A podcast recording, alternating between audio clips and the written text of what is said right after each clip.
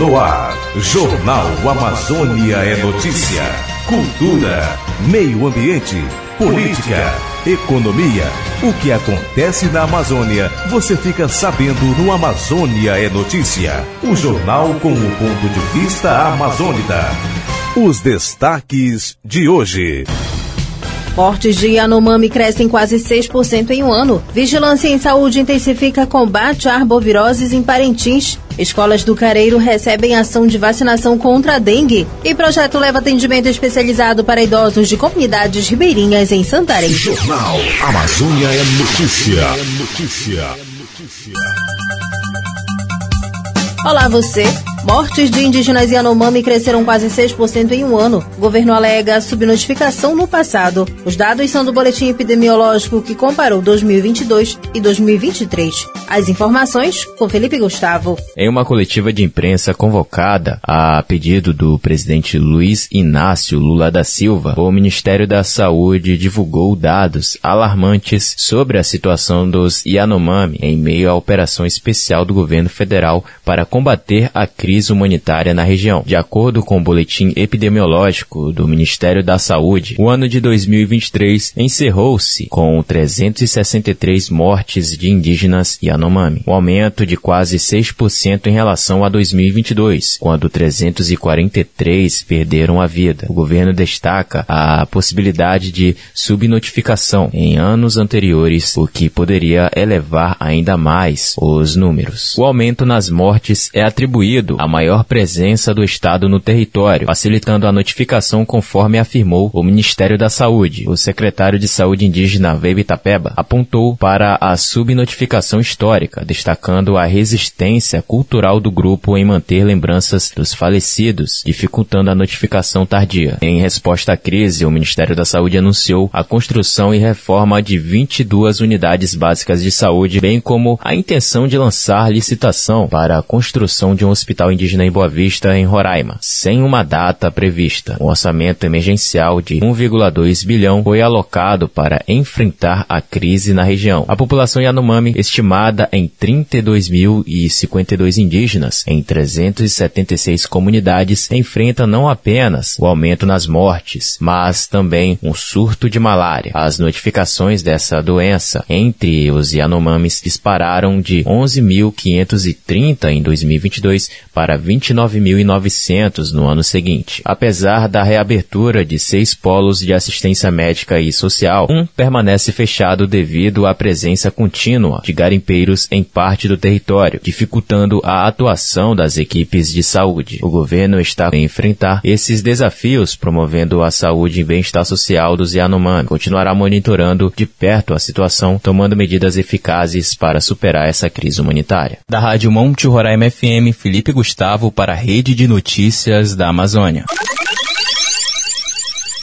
Representantes de organizações indígenas e da sociedade civil de oito países, entre eles o Brasil, participam de encontro em Bogotá, na Colômbia. O encontro visa compartilhar experiências sobre os povos indígenas em isolamento e discutir medidas que possam garantir sua proteção. Os detalhes com a Dispésia. 19 organizações indígenas e da sociedade civil de oito países, entre eles o Brasil, que compõe o Grupo de Trabalho Internacional para a Proteção dos Povos Indígenas em Isolamento e Contato Inicial, também chamado de GTI-PACI, o Governo Nacional da Colômbia, a Organização do Tratado de Cooperação Amazônica e a ONU, a Organização das Nações Unidas, estão reunidas nesta semana em Bogotá, na Colômbia. O objetivo é partilhar experiências sobre os povos indígenas em isolamento e discutir medidas que possam garantir sua proteção.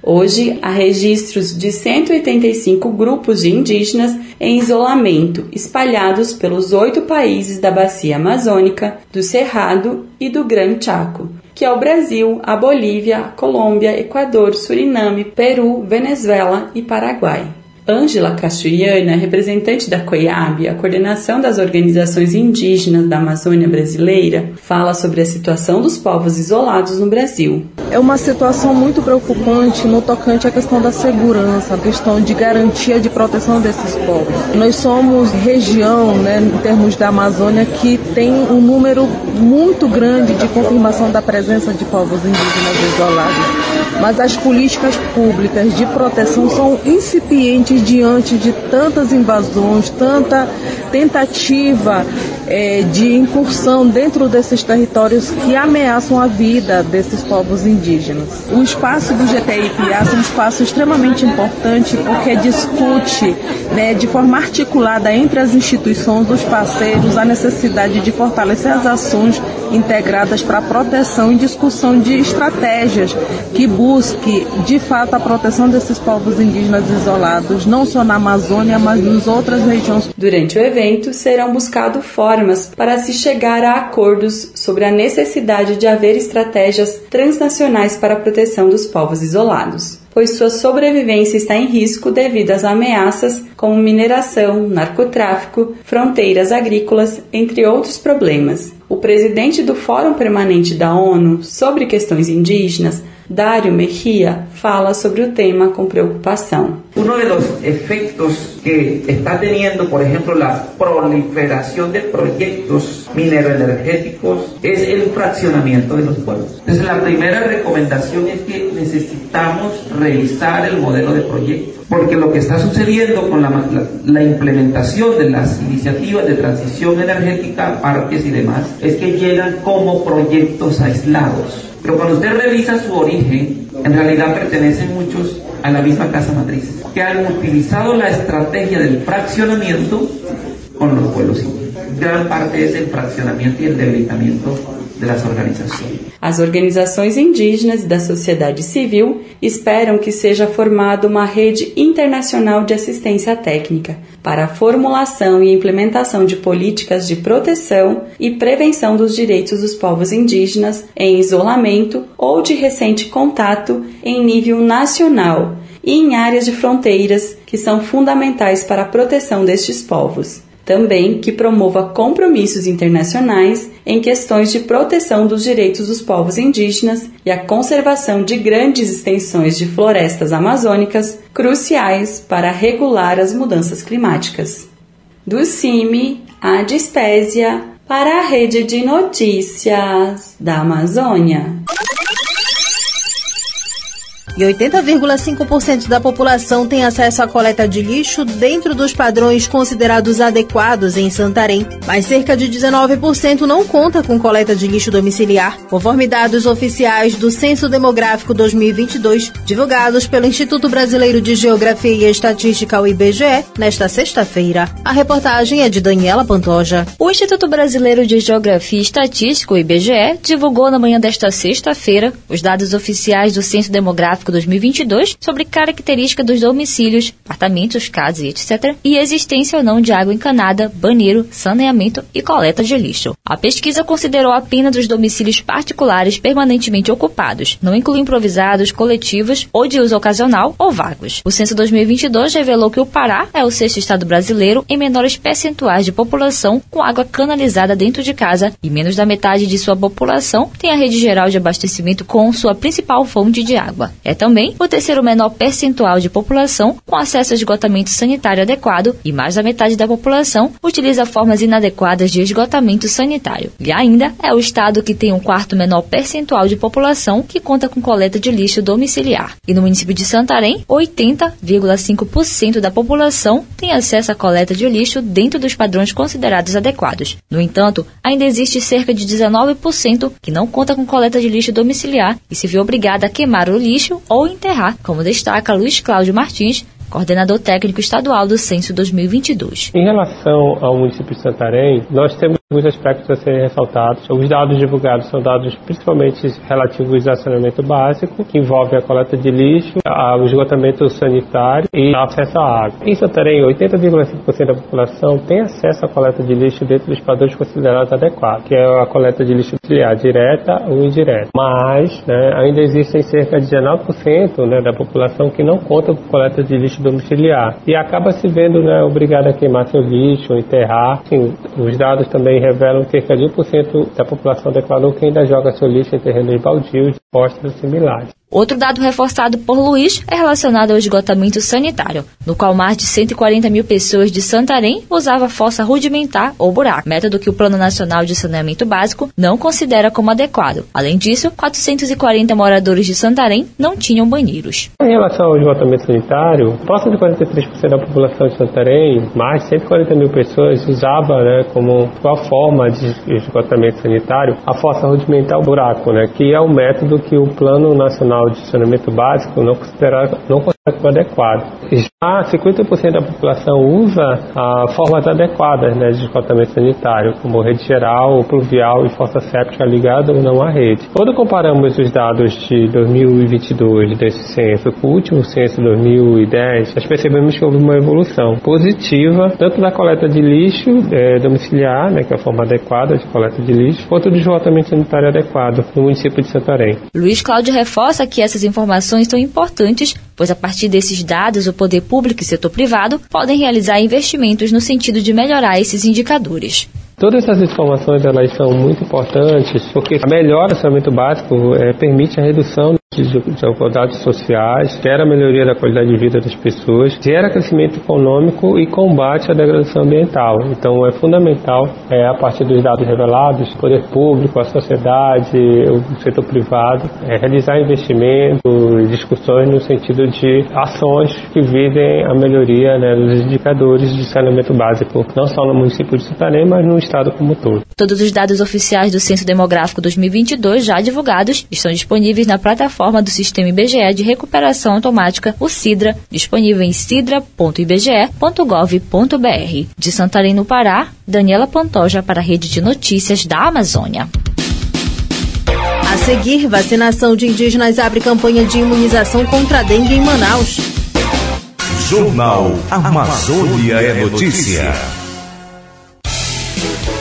produtos da economia solidária têm preços justos, já que o maior objetivo dos produtores é acabar com a desigualdade social. Quando você compra um produto da economia solidária, você estimula que cooperativas solidárias façam ainda mais diferença na sociedade.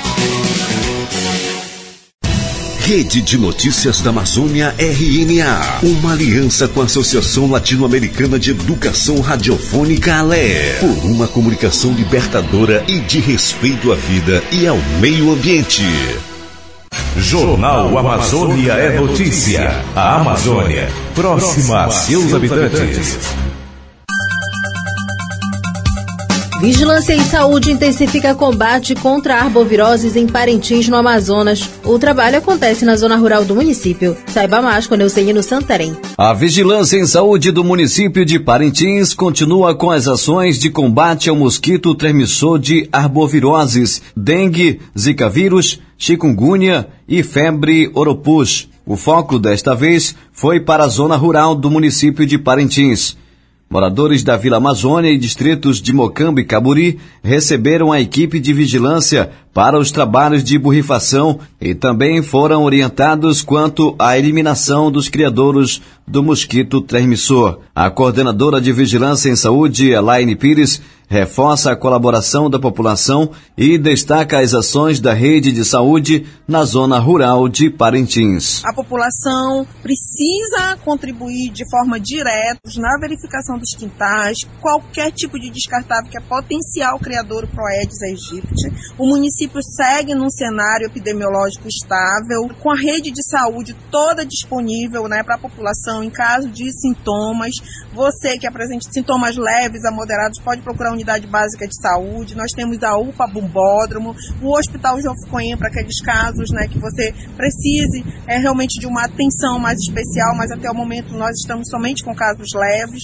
Temos dois casos positivos, esses casos foram importados e o município segue realmente com muitas ações na cidade, nos bairros, né? assim como na Agrovila do Mocambo, do Caburi, da Vila Amazônia e a próxima programação é para Vila Zé Assunção. De acordo com o quinto boletim de arboviroses do município, divulgados pela Secretaria Municipal de Saúde, atualizado em 19 de fevereiro de 2024, para a dengue foram 331 casos notificados, dois casos confirmados e dois casos importados. O boletim também informou apenas dois casos notificados para Zika e dois casos notificados para chikungunya, enquanto que para o vírus Oropus foram 27 casos notificados, 27 confirmados, sete casos importados. Para Maiaro, não houve nenhuma notificação. Com a colaboração de Aldair Rodrigues, da Rádio Alvorada de Parintins, Neucelino Santarém, para a Rede de Notícias da Amazônia. Vacinação de indígenas abre campanha de imunização contra a dengue na capital do Amazonas. Mais de 700 crianças devem ser vacinadas. Orestes Litaif traz as informações. No Parque das Tribos existem cerca de 5 mil indígenas de 32 etnias. Por ser um público mais vulnerável, os indígenas foram escolhidos para abrir a campanha de vacinação contra a dengue em Manaus. Ao todo, serão imunizadas mais de 700 crianças entre 10 e 11 anos de idade. Um dos líderes da maior comunidade indígena urbana do Amazonas, cacique Ismael Munduruku, diz que está orgulhoso da campanha de vacinação ter iniciado pelo Parque das Tribos, já que a comunidade enfrentou recentemente um surto de dengue. Então nós ficamos muito felizes com esse privilégio de, que nós tivemos hoje de ter essa, o início dessa vacinação aqui na comunidade. É importante, a população indígena é muito frágil para as doenças virais, para doenças que afetam a população, principalmente urbana. Então, os indígenas não têm muitos anticorpos e a gente, a gente fica feliz com esse é, de ter sido escolhido por, por isso. As crianças aqui são mais de 700 crianças que moram na comunidade Parque das Tribos em Manaus, além do Parque das Tribos, a vacina contra a dengue estará disponível em 171 salas de vacinação espalhadas por todas as zonas da capital amazonense, como explica Djalma Coelho, que é subsecretário de Saúde de Manaus. De 10 e 11 anos, em torno de 35 mil crianças. Tá? A gente vai usar não só a estratégia das 171 salas de vacinas abertas, para receber o público da cidade neste momento, mas também a vacinação nas escolas ligadas ao PSE inicialmente e as que não forem ligadas ao PSE, a gente também vai fazer uma programação de vaciná-las. Contamos com a presença do público. Essa vacina, a rede privada, custa 400 reais, e no SUS ela é gratuita. Espero que a população atente para isso. Composta por quatro sorotipos diferentes do vírus causador da doença, a vacina contra a dengue é indicada para pessoas entre 4 e 60 anos de idade. O imunizante é aplicado em duas doses com intervalos de três meses entre cada uma. Após as duas doses, a vacina tem eficácia comprovada de mais de 90% de imunização. Da Rádio Rio Mar de Manaus, Orestes Litaif para a Rede de Notícias da Amazônia.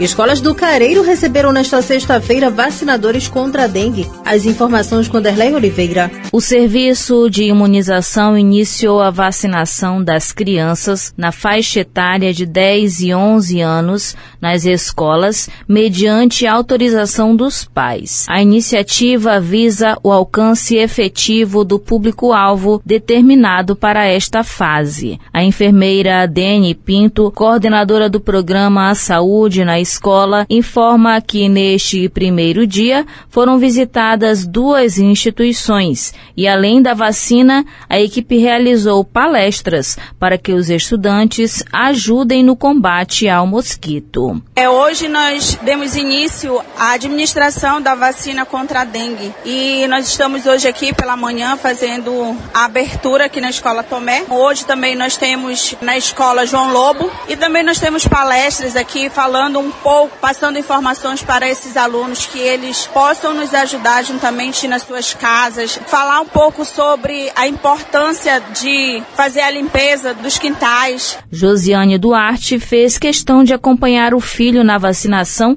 e afirma que a ideia é muito importante e facilita o acesso. Nós estamos é, apoiando essa campanha e é muito bom a escola estar tá fazendo isso porque às vezes nós não temos condições de diretamente ir ao posto, né? Então assim facilita muito para gente, né? A equipe se deslocar até as escolas, isso é muito bom. As equipes definiram um cronograma de atendimentos nas escolas e a vacina também está disponível nas unidades de saúde. Da Rádio Castanho FM no Careiro Amazonas, Anderlei Oliveira para a Rede de Notícias da Amazônia.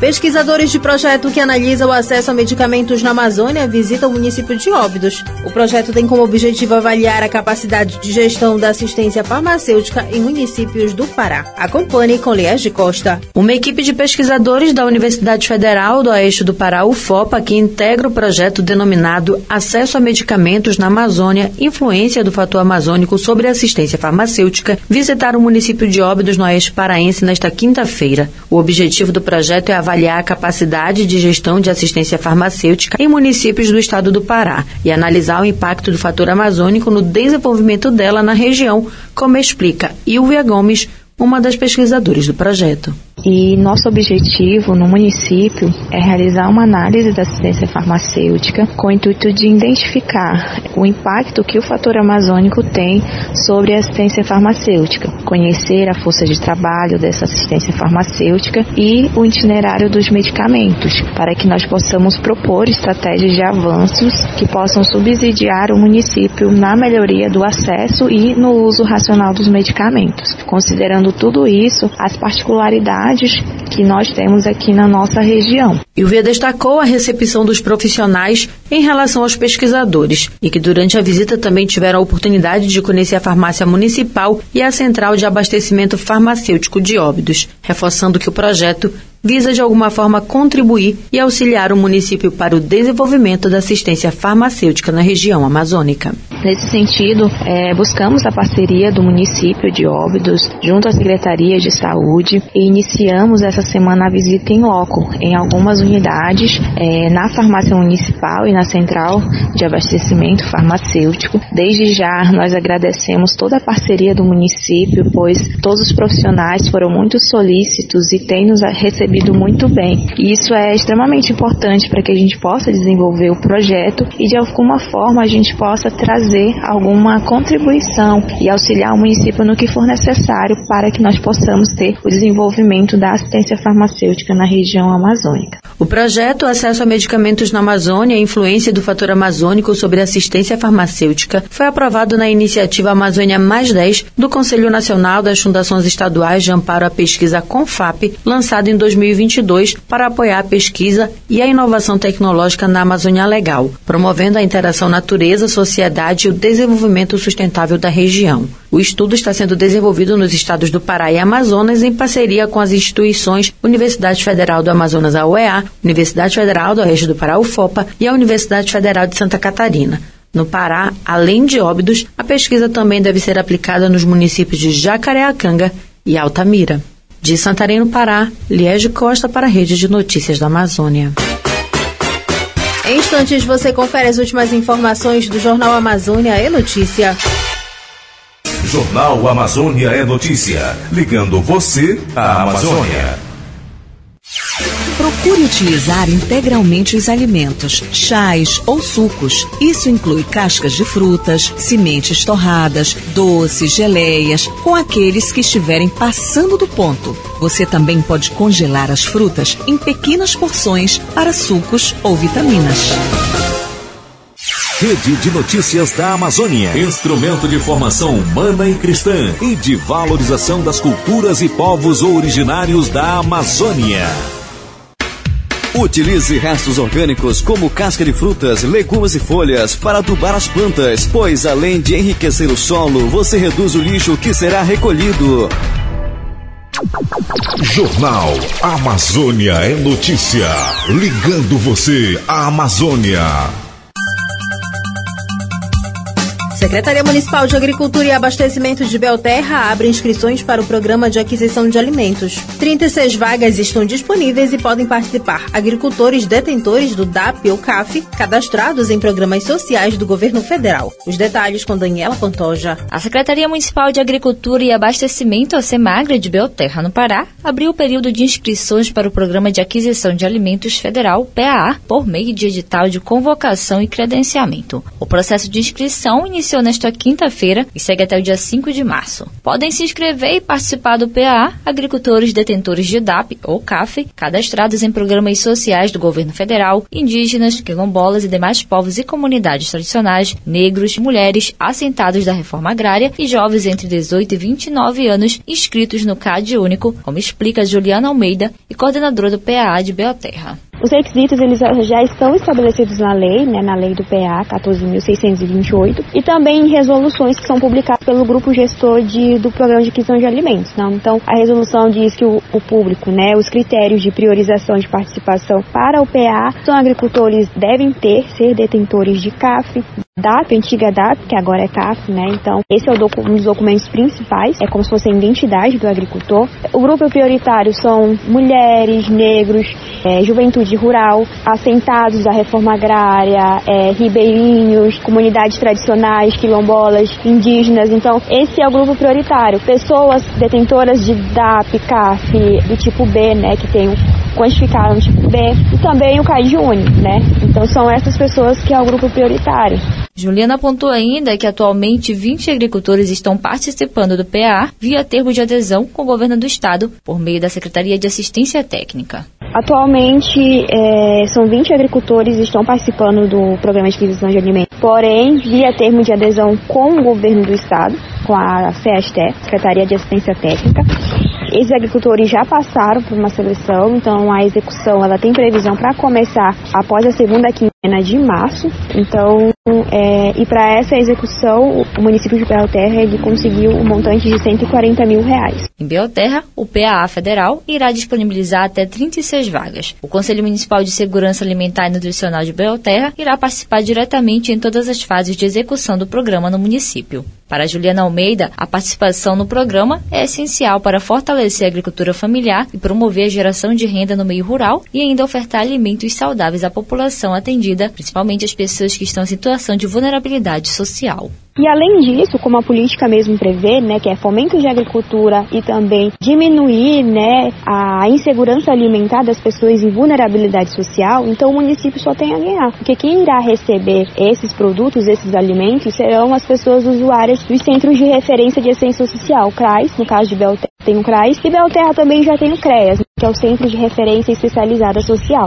Então os usuários irão ganhar, a gente tem um quantitativo significativo, pessoas elas irão beneficiar tanto recebendo cesta de alimentos, né? Então as pessoas vão poder ter uma cesta de alimentos com alimentos variados, né? Tanto quanto refeições nesse centro. Então é, é uma economia importante, um programa muito importante para dentro do município, com a extensão né, de Belterra. Os agricultores interessados devem comparecer à Secretaria Municipal de Agricultura e Abastecimento de Belterra, localizada na Vila Americana, número 253. O Programa de Aquisição de Alimentos, ou PAA, deste edital, se enquadra na modalidade de compra direta, estabelecido pelo governo federal, em parceria com o Ministério do Desenvolvimento Social, MDS, via termo de adesão. A iniciativa busca promover a segurança alimentar e nutricional, bem como incentivar a agricultura familiar e o desenvolvimento sustentável no país, de acordo com a Lei 14.628 de 2023. De Santarém, no Pará, Daniela Pantoja para a Rede de Notícias da Amazônia. Projeto Delegacia do Idoso vai até você, leva atendimento especializado à comunidade ribeirinhas de Santarém. A iniciativa visa facilitar o acesso à justiça para essa população mais vulnerável e com dificuldade de locomoção.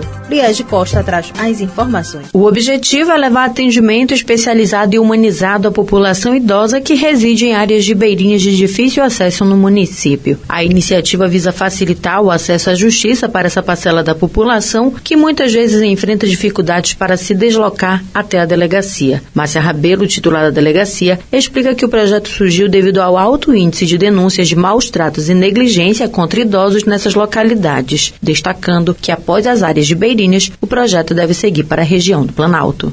O projeto Delegacia do Idoso vai até você, ele veio através da necessidade que nós vimos das grandes denúncias de maus tratos e negligência dos idosos ribeirinhos, que não têm condições de chegar até a nossa cidade, ou por dificuldade financeira ou por dificuldade de locomoção. Então nós estamos aí, veio de encontro a um seio de agentes de comunitários de saúde da área ribeirinha que me procuraram, então nós estamos fazendo essa parceria. Começaremos pelas áreas ribeirinhas e depois nós iremos com esse projeto para a área do Planalto, para que o idoso tenha os diversos tipos de serviço fornecido nesse programa, mas exclusivamente para eles. A Delegacia do Idoso está funcionando em Santarém há quase um ano. E Márcia fala um pouco da atuação da unidade e que os tipos de denúncias mais comuns são abandono, negligência e problemas familiares relativos à herança. Nós temos aí na Delegacia do Idoso uma demanda reprimida, né, de muitos anos, que a gente agora que começou realmente a fazer a verificação, nós vamos fazer a, a Delegacia do Idoso é de pronto emprego. Assim que a denúncia chega, nós temos conhecimento, nós vamos até o local, verificar se é verdadeira, se o idoso precisa de alguma ajuda e faz o serviço policial e encaminha para a rede de apoio, se houver a possibilidade de ter outro tipo de ajuda. Então nós temos aí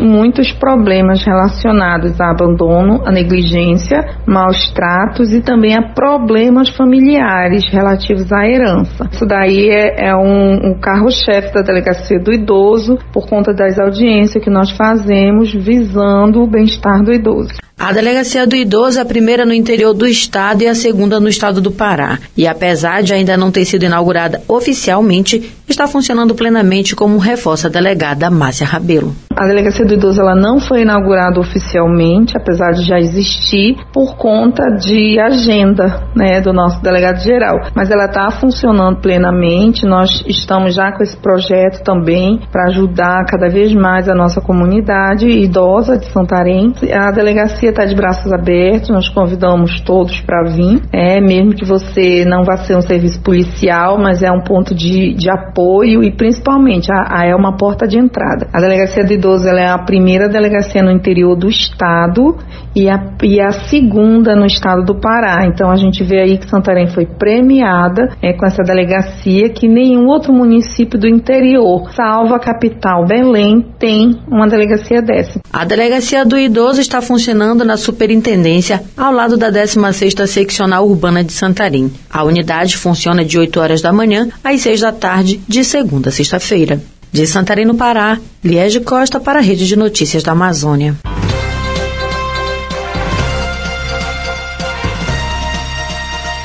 Encerra aqui a edição de número 3.908 do Jornal Amazônia Notícia, uma produção da Rede de Notícias da Amazônia. Reportagens a Dispésia, Liege Costa, Daniela Pantoja, Anderlé Oliveira, Delcelino Santarém e Orestes Litaife.